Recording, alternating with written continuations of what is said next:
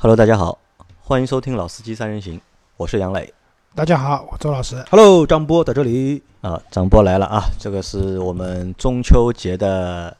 第一次录音，也是中秋节之后，啊，中秋节之后也是国庆之前的最后一次录音，嗯对吧？因为这个星期是上五天班嘛，那我们会在这五天里面更新两期节目，啊，只上五天啊，五天还是六天？六天嘛。啊五天呀、先上到星期六嘛，星期六、星期二啊，上到那我们星期六，只上四天。啊，你们只上四天、啊对吧？啊好公司，啊，那在就是这五天里面，我们会更新两期节目，但有可能我们在本周四的时候，有可能会做一次直播。对，说到直播那天，还有群友在问，说是昨天就是中秋节啊啊当天嘛，这是不是有直播？我说我们改期了，因啊，为放假改期。了，对对对，我们会放在这周里面嘛，就反正我们会提到提前通知的嘛，不会会至少会提前一天通知，然后在群里面和在我们的朋友圈里面，就是我们会发就是直播的预告，预告，对吧？然后就是到时候看，就是因为呃阿 Q 是说星期四会来，那如果张波能来的话，那最好大家一起来，因为直播的时间会比较长嘛，可能要直播个三个小时左右，对吧？因为上次直播是我一个人，对吧？有点伤。呃、有点伤的，说到最后人已经开始头晕了，低血糖了，已经不知道在说什么了。那这次人比较多嘛，那可以就是我们就可以就是轮流上，对吧？就不会像上次那么那个了。那在这次中秋的时候啊，就我们上次说了嘛，收到了就是凯迪送奶工的那个月饼，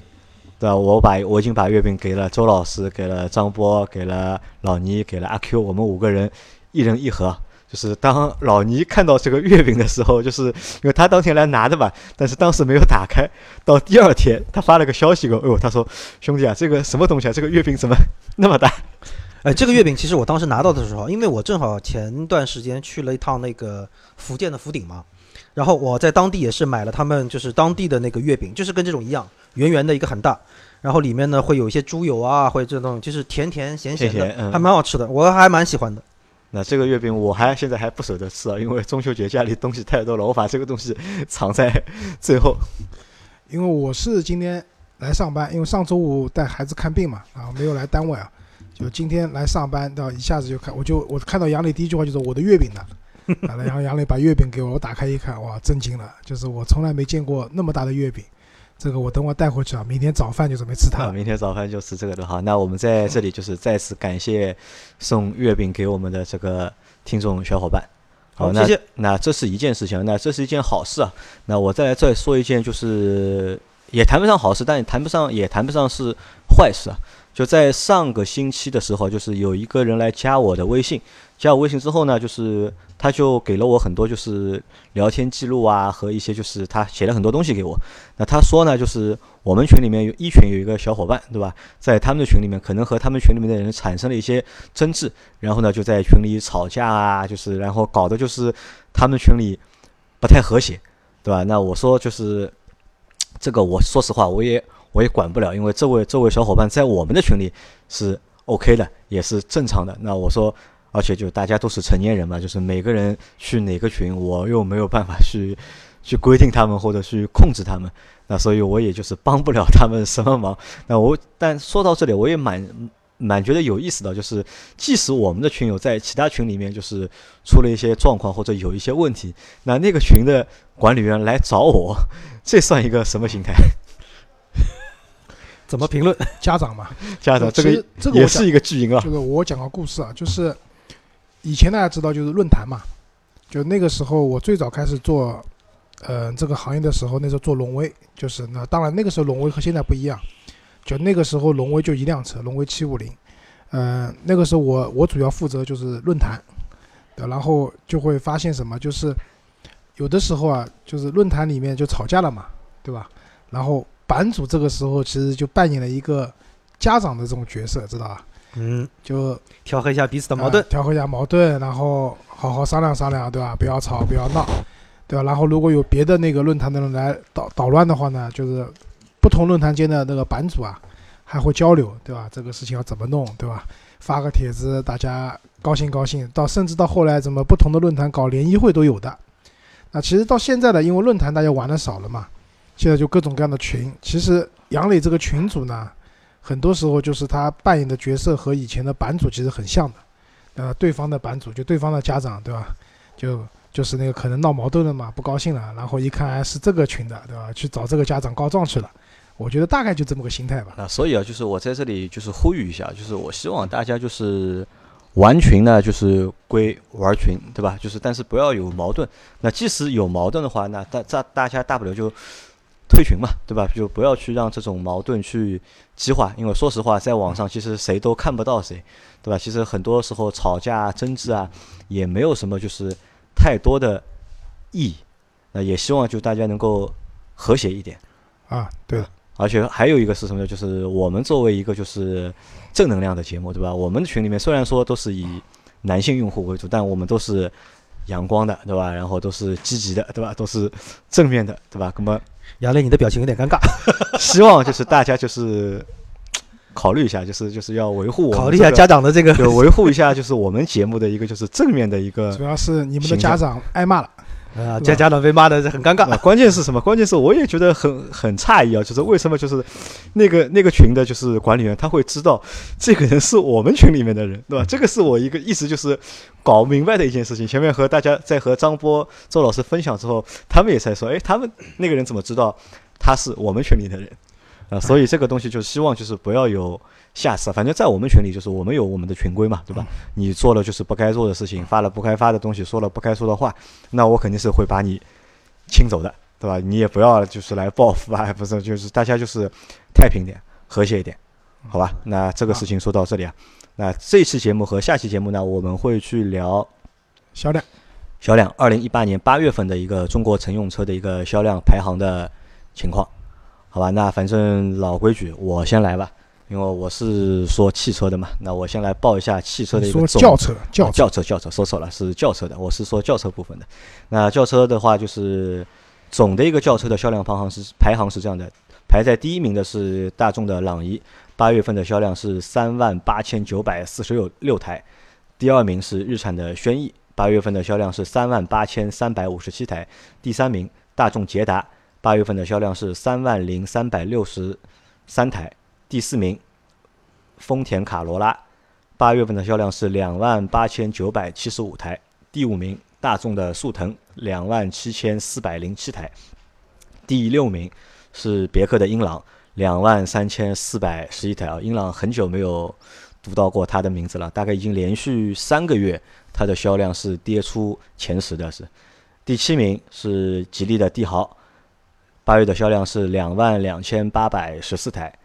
第八名，现代的领动两万一千三百六十一台；第九名，大众的迈腾两万一千零五十七台；第十名，雪佛兰的科沃兹一万九千八百七十一台；第十一名，本田的思域一万八千九百二十台；第十二名，大众宝来一万七千九百八十二台；第十三名，丰田的雷凌一万六千六百十九台；第十四名，奥迪的 A4L。一万六千六百零七台，第十五名大众桑塔纳一万六千零十七台，第十六名丰田的凯美瑞一万五千四百七十五台，第十七名别克的威朗一万五千三百五十八台，第十八名本田雅阁一万四千零六十六台，第十九名大众高尔夫一万三千两百五十四台，第二十名奥迪的 A 六 L 一万两千八百七十八台。那这次啊，我读的比较多，读了就是轿车销量排行前二十的名单，大家看一下，就是在这前二十里面，你们发现什么点没有？一汽大众占了七位，一汽大众占了七位，对吧？那这个是反正老规矩吧，对吧？大众、一汽大众都他们占的都很多嘛。周老师觉得有什么就是点在里面吗？我知道杨磊想说什么，自主品牌，啊，对了，这里面只有一席，就在前二十名里面只有一席自主品牌，吉利帝豪帝豪第七名，对吧？然后一直到二十名都没有，然后我看了一下，二十一名是帝豪的 GL，也就意味着到二十一名的时候会有两席自主品牌，而且都是大吉利的车子。对。在前三十名里面，在前三十名里面，就是其实也就三台自主品牌的加上吉利的远景，啊，了解就是也还是吉利的三兄弟，对吧？那其实在这个就是领域里面，在轿车领域里面，可能真的就是合资品牌的一个天下。那值得就是唯一还有一个值得就是让人就是有点看不懂的是什么呢？看不懂的是别克的英朗又回来了，对吧？它的就是八月的销量是两万三千四百十一台，将近就比七月份将近多卖了一万台。对这个这个问题，你们你们两个怎么看？我觉得可能是因为新的福克斯要上了吧？新的福克斯要上，这个和福克斯要上有没有有什么关系？福克斯给三缸机带来一波良好的口碑，对吧？不抖，对吧？就张波一直讲嘛，就海内外的媒体一致评测新的福克斯很好。嗯，那在福克斯还没有上之前嘛，那英朗作为三缸机这个级别里面三缸机的一个代表嘛，有一波销量反弹。啊，我觉得以上纯属周老师胡说八道啊。呃，那那来一下张波的胡说八道哈。我是觉得就是从三缸机刚出来，别克英朗出来之后，其实你说这个车是败在三缸机上，不如说是败在大家对三缸机的认识上。对那个时候大家的认识也不是说很成熟，更多呢是听了一些、看了一些，实际上自己去摸、自己去开试驾可能并不多。因为什么？就是人有的时候在选择的时候是这样，当身边的人都在说这个东西不好的时候，我可能第一时间连试的愿望都没有了。但是随着这一段时间的过去，那可能慢慢的车主也会有也在说，可能哎没有大家说的这样。然后呢，有一些有一部分人呢，可能因为不是价格啊各方面的因素，啊也觉得说好像没有你说的这么恶劣嘛，那我去试试看。慢慢慢慢，实际上我觉得，可能也就是一个我们不能说完全接受三缸机这么一个事情啊，但至少说大家的观念上可能会有一点点的变化，所以可能最直接的到市场上就是销量能够反映出这个问题。我估计啊，可能是因为在八月份的时候啊，降价降得蛮凶的，可能又是一波就是比较大的降价，就是促进了它的这个销量。但不管怎么说，就是看到这个就是英朗的销量的一个回归啊，其实说实话，就是我觉得也算是一个好事情，至少对张波来说是个好事情。那个是这样，就是说杨磊刚刚讲降价嘛，我特意去翻了一下，就是现在英朗，比如说幺八 T 那个自动互联精英型啊，就厂方指导价是十三万六千九。张波，你猜猜看，终端大概多少钱？十十三万六千九的车，十一万多，九万，啊，你保守了，九万六千九，就是能降四万，也有十三万的车降四万，什么概念？就是打七折。对，我觉得这个其实啊，我是觉得我们国内的市场没有绝对卖不出去的车子的，还是就是就只要不要是车子真的是就是可能不行，或者说这个车子产品力有严重的缺陷，这样的情况下，一个大的品牌下面的车型，比如说别克也好，丰田也好，大众也好，大的品牌下的车型，只要价格能够下探的足够多，一定会有销量的。对，而且从这一点来说，我倒是蛮感谢他的。你知道为什么？就是当他用这个降价，让更多的人去摸过三缸机之后，那在这个情况下，随着不久的将来，福克斯就要来到我们的身边，大家的这个观感可能就会稍微好一点。对，因为刚才讲英朗的降价，对吧？你们猜那个朗逸能降多少？朗逸啊，朗逸八万多应该能买了吧？现在七万多就能买了。朗逸这个降价降的也是蛮凶的，基本上终端都能让到四五万了。一台车四五万，，你想都十几万的车子？啊，都能浪到那么大的一个让利幅度，所以那轩逸我也不用看了，就能卖到这种量的车子，其实它的现在的终端的售价的优惠力度都应该蛮大。都是非常大的，而且加上我们先讲八月份嘛，其实八月份还是严格意义上来说还是比较淡的时候，要让大家在那么热的天气下，对，又要或者又是台风的天气下，对，要到 4S 店去试车，没有一个大幅度的让利活动，可能激不起大家这样的一种兴趣吧，我觉得。对，而且过去传统意义上金九银十啊，对于现在的车企来说，真的你再等到九十月份再做很多事情，其实已经有点晚了。就八月份这个时间点是你必须要抓住、要启动的这么一个时间了。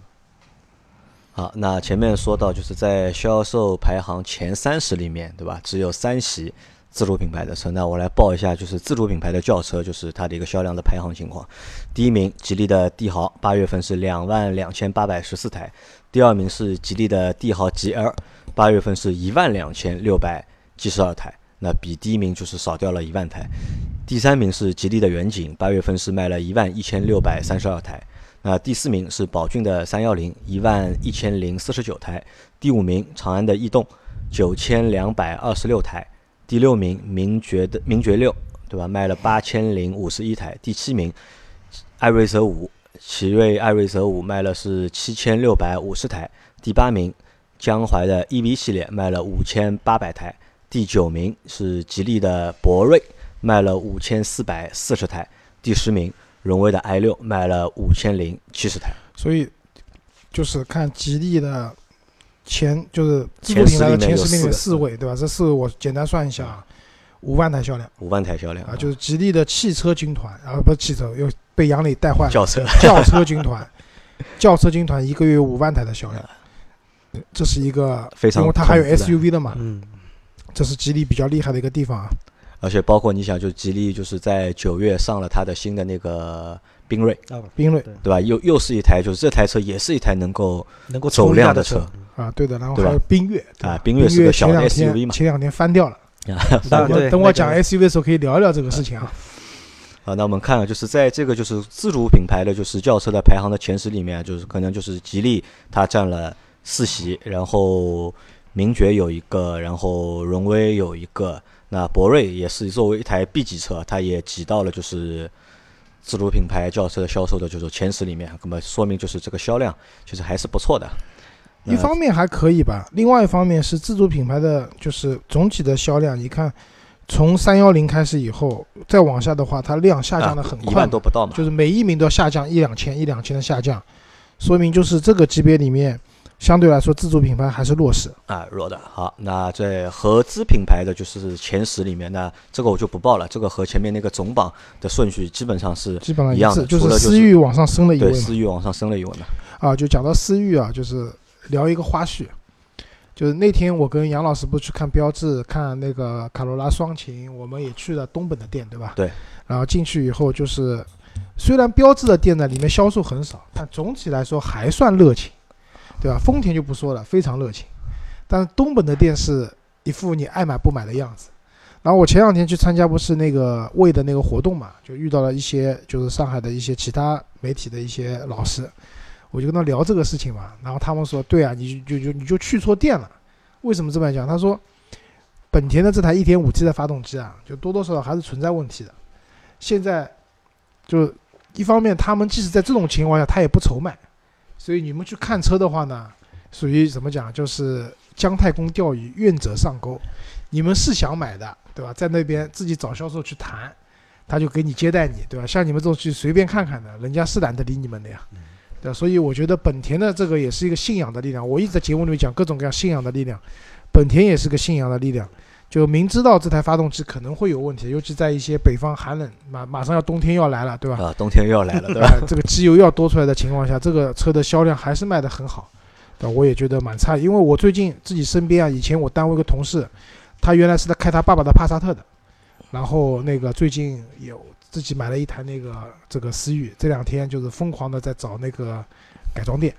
准备要怎么大刀阔斧的动一下，对吧？所以我觉得这个车可能确实还年轻人真的蛮喜欢的啊。好，那我来说一下下一个级别的是豪华品牌轿车的一个销量排行的情况。排在八月份排在第一名的是奥迪的 A4L，八月份卖了一万六千六百零七台。第二名是奥迪的 A6L，卖了一万两千八百七十八台。第三名奔驰的 C 级，八月份卖了是一万两千六百零四台。第四名宝马的三系，卖了一万两千一百八十八台。第五名奔驰的 E 级，卖了一万一千零一台。第六名，宝马五系卖了一万零五百三十七台；第七名，奥迪的 A 3卖了九千八百三十一台；第八名，凯迪拉克的 ATS-L 卖了四千九百十二台；第九名，凯迪拉克的 XT-S 卖了四千七百七十三台；第十名，宝马的一系卖了三千五百六十八台；第十一名，红旗的 H 5卖了两千五百五十五台。第十二名，沃尔沃的 S 九零卖了两千两百三十七台。那这个是豪华品牌的，就是前十名的一个销量。就是我我可以和大家报一下，就是倒数三位的，倒数三位的是 DS 的 DS 五的 LS 和 DS 的四 S 和 DS 的 S 加在一起啊、不超过两百台。，DS 五不是啊 DS5 DSS，加在一起没超过两百台。一百七十六台那我们倒过来说好了，我们先说 DS 好不好？啊，DS，嗯，之就之前大家知道，我和杨磊和老倪我们去看了林肯，对吧？看哎雷克萨斯，当时看林肯的店的时候，边上就是一家 DS 店，然后是我跟我老婆先过去的，当时因为我们准备走了嘛，我想因为就是大家一直就是在推荐这个 DS 车，我去了以后，就当时我第一反应啊，这个店是不是关门了？暗的？就进去以后，就是暗到什么程度？就是我去看一辆车，我是看不清楚这个车内饰是什么样子的，就灯光已经暗到这种程度。哎，那天嘛正好也下雨，天天气也不好那。天哪里下雨？那天我们看的时候不下雨。那天我们看的时候不下雨的，就是天光线确实不是特别好，但是就是你到一家 4S 店啊，就进去以后，就是暗到这种程度，我已经看不清楚一台车内饰的，这个内饰里面是皮的还是塑料的，我已经看不清楚了。但当时我跟我老婆说走吧，我觉得这个店要倒闭了，对吧？然后我们离开的时候，杨磊和老倪正好过去，然后我说我建议你们不要去看了，我说这个里面车都看都看不清楚，然后他们还不信，硬要过去看，结果结果就是一样的。然后销售倒是也有啊，没有说没有销售销售啊有，但销售是销售接待的也不热情，这个可能这样的牌子也是一副爱买不买的样子吧。啊，那就那就不买啊，对吧？本田是爱买不买，买，对吧？这个车是爱买不买，那就不买了。对，一个是买的卖得动的爱买不买，一个是本来反正卖不动了，也就这样了，辛苦半天也未必能成交一台车。啊，对的，啊，那然后我们看啊，就是在就是豪华品牌八月的一个就是销量的这个排行里面啊，就是我们看奥迪，奥迪的 A 四和 A 六排在了第一名和第二名，但是呢，据内部人士透露，奥迪从八月份开始就是强迫就是经销商疯狂订车。很可能就是什么呢？就很可能这些豪华品牌啊，就是这些豪华品牌，我们现在看到的这些数据，因为这个数据其实都是经销商从就是主机厂订货的一个量的一个总和，并不是当月的一个就是销售的一个量的一个总和。很可能呢，就是据内部人士透露，就是我们看到这个数据里面，可能真正在当月销售掉的车的一个数量，可能百分之五十都不到。你是讲奥迪还是讲所有品牌呃，这些豪华品牌，啊？不会奔，驰、宝马和那个奥迪三个品牌，。啊不会我告诉你，现在五系全程没有现车，来一辆卖一辆。那么好，对的啊，就是因为我我我加了一个群嘛，就是里面的群友越越来越壮大，然后很多人都是已经订了车的，然后就是加到群里面来讲，基本上至少上海啊，基本上所有的 4S 店没有现车，就可能展厅里面展车都卖掉了。漂亮，啊，对，其实不一定的，就是有的情况下可能是厂商向经销商压货嘛，经销商订了很多，然后它的库存库存比会很高。就比如说我们之前做那个林肯，对吧？林肯就是的，就是库存车好多好多，那这个车就相对来说会难卖一点。然后像有些车的话，基本上没有现车的，就来一台卖一台。呃，因为那你说宝马七系，那我相信就是包括阿 Q 那边我也去看过，他们那个楼顶的停车场里面，宝马七系停了好多，所以那个车优惠幅度很大嘛。嗯、这里面就是正好讲到宝马五系的，我想讲一下，你会看到这个月的宝马五系的新能源就五三零 LE 啊，卖了一千六百多台。这个其实和厂，其实这个销量的变化，我觉得和厂家的政策有很大的关系的。现在这段时间，厂家就是要求经销商那边去推这辆车。就为什么这么讲？就之前我去看这辆车的时候，呃，车价是四十九万多，对吧？国家能够补贴你一万多块钱的话，等于车价四十八万多。但这个车当时看落地要将近六十万，没有购置税的情况下，为什么就是要强奸你装潢，强强奸你六万块钱，上牌费一万块钱，保险一万多块钱，还有乱七八糟的费用，而且号称你要全款买的话不卖给你，必须走金融，因为金融的话可以买赚你那个手续费啊，赚手续费，还有买三年的那个保险，对吧？但现在买这个五三零 LE 可以平价买了，就是五千块上牌费，然后可以不装潢了，啊，然后正常的一万多块钱的保险，车子就能提走了。就其实厂家也在推这个车嘛，这个很有可能和什么，就是这样的插电混动的车型啊，现在年底了，就是很多传闻讲明年一月份以后可能政策又要变。对打个比方讲，可能呃购置税可能不免了，当然我不知道，我这里只是猜测。还有一个就是一万多块钱的国家补贴可能也没有了。对的，那这样这样的情况下，厂家这批希望在这个政策变化的这个通道里面，时间通道里面赶紧出掉一些这些车子，也为他们那个新能源的积分赚点积分。不然的话，如果说这个车子一旦，我觉得国家一万多块钱的补贴不免倒问题不大。如果连购置税都不免的话，这个车四万块钱左右呃的购置税，卖不动了，就一下子就。那这个车一下子就可能比较难卖了。在未来可能连牌照都不送了，对吧？那这些插电混动的车子基本上也就走到头了。那在这个排行里面，就是看到一个就是比较好的一个现象是什么？是我们看到了红旗的 H 五，它卖了两千五百五十五台，对吧？它在八月份的销量就一下子就上来了，因为它在今年一到八月份总的一个销量都不超过七千台，但在八月份单月就卖了两千五百多台。这台车你们看到过吧？没有，我看到过，你看到过的对吧？嗯呃，能谈一下你的对这这台车的感受吧，或者感觉吧？呃，实话说啊，蛮蛮豪华的，就是营造的，就是整个就你坐进去之后，整个中控包括后排中控那个扶手那块儿，就整个给你感觉还是蛮好的，对吧？真的还是蛮好的。因为我当时是我当时这辆车是因为叫的滴滴还是什么我忘了，还是神州。看当时我远远看到一辆红旗过来是那个牌照的时候，我愣了一下，从来没有想到过我说我会能坐到这台红旗。上去之后，我跟司机也在聊，哎，我说你当时怎么会想到买这个车？他说第一，我支持这个自主品牌；第二个，他当时买车的时候好像因为是跟他父亲聊过什么，他父亲好像就是就那一代人嘛，好像对红旗的这个概念啊，而且说家边上不远就有一个红旗的一个店，因为是这个种种情况，他买了这辆车。然后坐进去，因为但是我那天实话说，就是整个看的不是很清楚，因为是晚上嘛，而且不影响司机开车，所以我也没有开开灯啊什么，就对于具体的材质和做工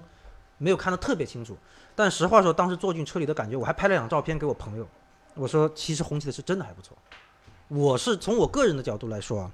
呃，如果说在市场营销各方面都跟上的，能够都跟上。的话，呃，红旗 H 五的这个销量应该还是可以的。哎，对，因为我对我对这台车也是同样的感觉，因为这台车的配置也好，就是它的内饰的，就是给人的感觉，其实我觉得要比吉利的博瑞啊、要我感觉要更上一个档次。对。但是它销量的话，可能和博瑞目前不能比。博瑞卖了五千多台嘛，它只卖了就是两，当然它的售价也也偏贵，它这台车也要将近二十万，就是车价要起步价格啊十四万九千八，一直到十九万五千八十。九哎，二顶配要到就是二十万的差不多20这个价格万对的，然后它的动力的话只有一个选择，一点八 T，这是红旗 H 五 H5 的这样的一个情况。那我是觉得啊，这个也没有算什么好现象或者不好现象的，市场就是很残酷的。你产品好或者怎么样的话，自然会有人买；你产品不好就没有人买，对吧？这个车子一年就卖这么多，而且就讲的难听点，张波唯一一次看到这个车还是在滴滴上面，那人家买个车去也不会去开滴滴的了。我不觉得，其实我对这个品牌没有什么好感的。就是因为就是从开国的时候，对吧？那个红旗可能阅兵啊怎么样，这是一个怎么讲？就是我们中国从成立以后，新中国成立以后，就是应该是一个很让大家自豪的品牌。但是在过去那么多年，他干了什么事情呢？对没干什么事情啊。对，对吧？这个也就是我们曾经有一期节目里面这个是一汽的问题，聊到过这个关于红旗品牌，我当时的时候，我说我一直觉得红旗这个品牌蛮蛮可惜的，就是有这么好的一个底子，这么好的一个就中国市场，对，如果在中国市场，就是中国就是自主品牌轿车里面要做豪华品牌的话，那我觉得这是唯一一个品牌，就是有这个底气。对的，有这个底蕴，就能够去做豪华品牌的，对吧？对啊，你看啊，就是凯迪拉克，对吧？虽然他传传播的什么总统车啊什么的，我也不是很感冒对这个东西，但至少人家拼命的说，对吧？什么特朗普又换了一辆新车了，对吧？然后怎么样，给大家觉得这是元首的座驾，或者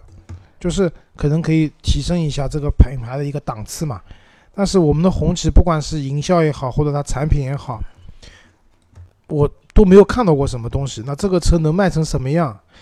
就是看运气了。说白了。对，实话说是在产品上有问题的。就是我刚才在说营销说白了，但说到底还是一个问题，就是你的产品没有这么多能够适合市场的产品。在这这种情况下，我觉得首先我们先放掉什么市场就广告啊、营销啊这个套路上谈。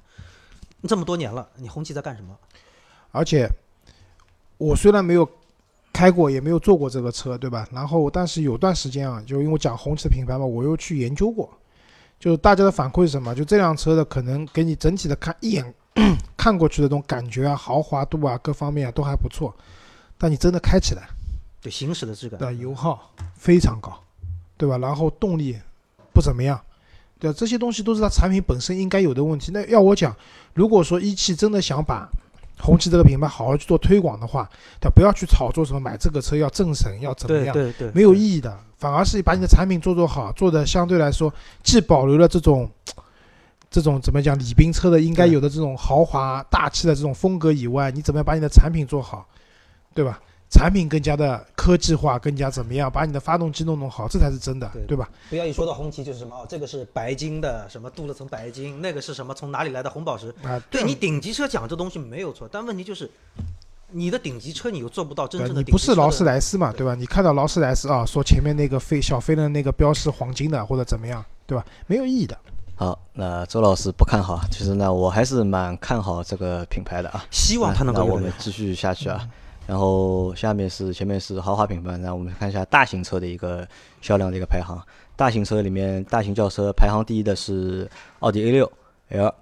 八月是一万两千八百七十八台，第二名是奔驰的 E 级，一万一千零一台。第三名，宝马五系一万零五百三十七台；第四名，凯迪拉克的 XTS 四千七百七十三台；第五名，丰田的皇冠两千两百九十七台；第六名，沃尔沃的 S 九零两千两百三十七台；第七名，大众的辉昂一千八百二十一台；第八名，宝马五系新能源是一万呃一千六百是一千六百七十六台；第九名，凯迪拉克的 CT 六一千四百二十七台；第十名，红旗的 H 七七百呃七百四十六台。那在大型车里面，除了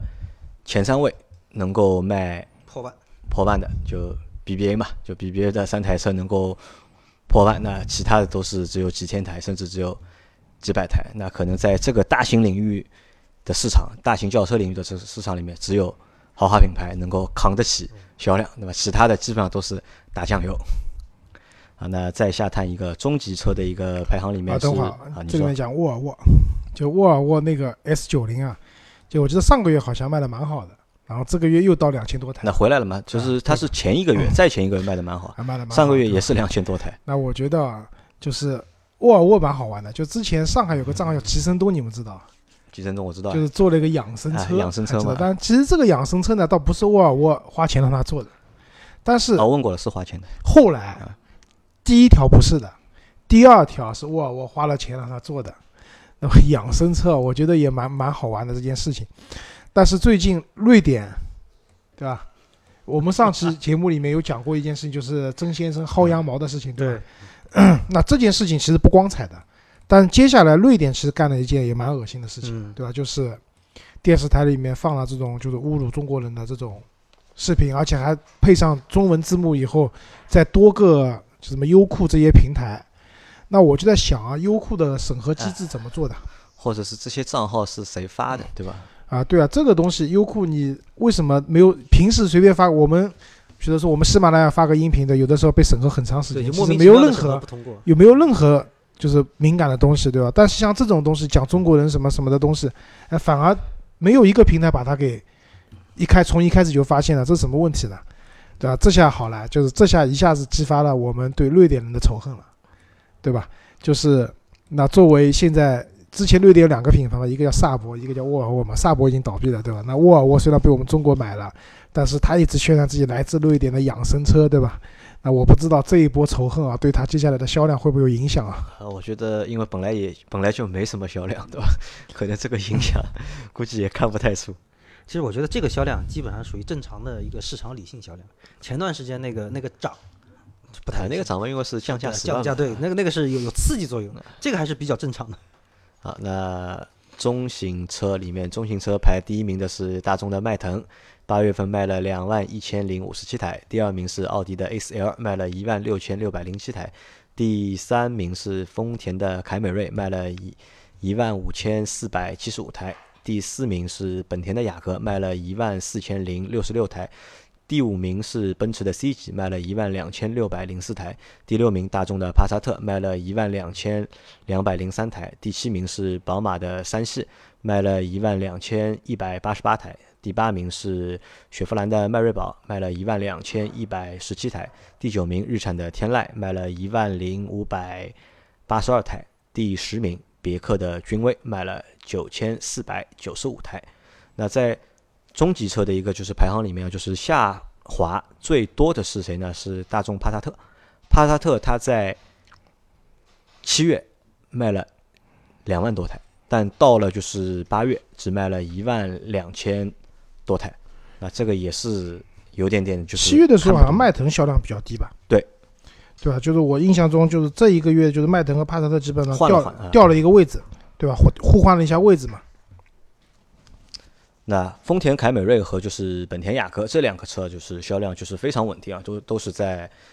一个是一万四左右，一个是在一万五左右。然后雅阁它的销量比七月份还多了大概一千多台，每个月都在就是逐步的，就是销量在上升。那这也算一个比较就是良性的一个。现在凯美瑞和雅阁优惠都不大啊，就终端基本上没什么优惠。因为它的其实因为它的官方的一个售价其实也不高嘛。啊，对的，就是他们现我觉得这是一个。比较健康的定价的模式啊，就一上来价格定的也不要太高，对吧？然后终端意思意思，因因为一点优惠都没有呢，也是不太作为买车的人就是心里面不舒服，对吧？那你稍微优惠点，优惠个一万块，优惠个八千块，对吧？然后这样可以维持个，比如说两年、三年的这样的一个时间，中间通过一些改款车型增加点配置，把价格稳定住，然后可能到生命周期的中后端再开始一个大的市场让利。这样的话，我觉得一个车在市场里面整体一个存活下来的就是是健康度是比较高的，对吧？不要一个车上来以后就优惠个百分之二十、三十去优惠了，那你就那你就是说这一代车型也就完蛋了嘛？那到下一代车型怎么办？对，还这样卖吗？对，而且尤其是对于中型轿车这个市场细分来说，你们的消费者是什么样的人？这个跟紧凑型跟下面的这个级别是实话说是有蛮大差别的。你这个今天你突然给我便宜个四万五万块钱。你真的可能就把自己给毁掉了。好，那再下一个级别，那紧凑型，紧凑型我也不报了。紧凑型就和就是合资品牌那个销量排行是一样的，就是没有什么太大的变化。每个月基本上就这些，除了就是别克的英朗重新挤回前十之外，就其他没有什么太大的一个变化。那我最后报一个就是新能源轿车的一个销量的一个排行，就丰田卡罗拉的混动是八月卖了是六千三百九十一台。江淮的 EV 系列卖了五千八百台，第三名奇瑞的 EQ 卖了四千六百十三台，第四名是荣威的 EI 六卖了四千零十二台，第五名是比亚迪的 E 五卖了四千零三台，第六名是华泰的 EV 幺六零卖了三千九百八十四台，第七名是荣威的 EI 五卖了是三千九百五十九台。第八名是丰田的雷凌混动，卖了三千七百二十八台。第九名北汽新能源的 EC 系列卖了三千零二十八台。第十名是北汽新能源的 E 油系列，卖了两千九百八十八台。那这个是新能源销量排行的，就是前十。那排在第十一的是凯美瑞的混动，它也卖了两千五百七十二台。嗯，对的，这里那个我刚那天看到群里面有人问卡罗拉和雷凌有什么区别啊？就这里简单讲一下，卡罗拉和雷凌啊，本质上都是卡罗拉，对吧？只不过雷凌是根据那个美国版的卡罗拉改过来的，然后给到广汽去生产，然后一汽生产的是那个卡罗拉。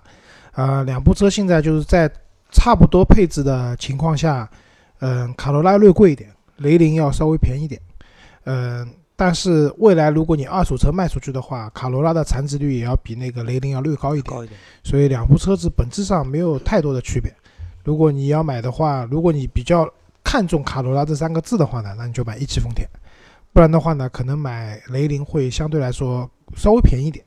至于以后卖掉不卖掉嘛，跟你用车的习惯，对吧？能不能原厂原漆这些东西保留住，有很大的关系，也不用想太多了。好，那这个是。轿车的就是一个排行的一个情况。那我们这期节目就，我们这期节目就先到这里，然后感谢大家的收听，然后大家等我们的下集。好，谢谢大家，再见。好，拜拜。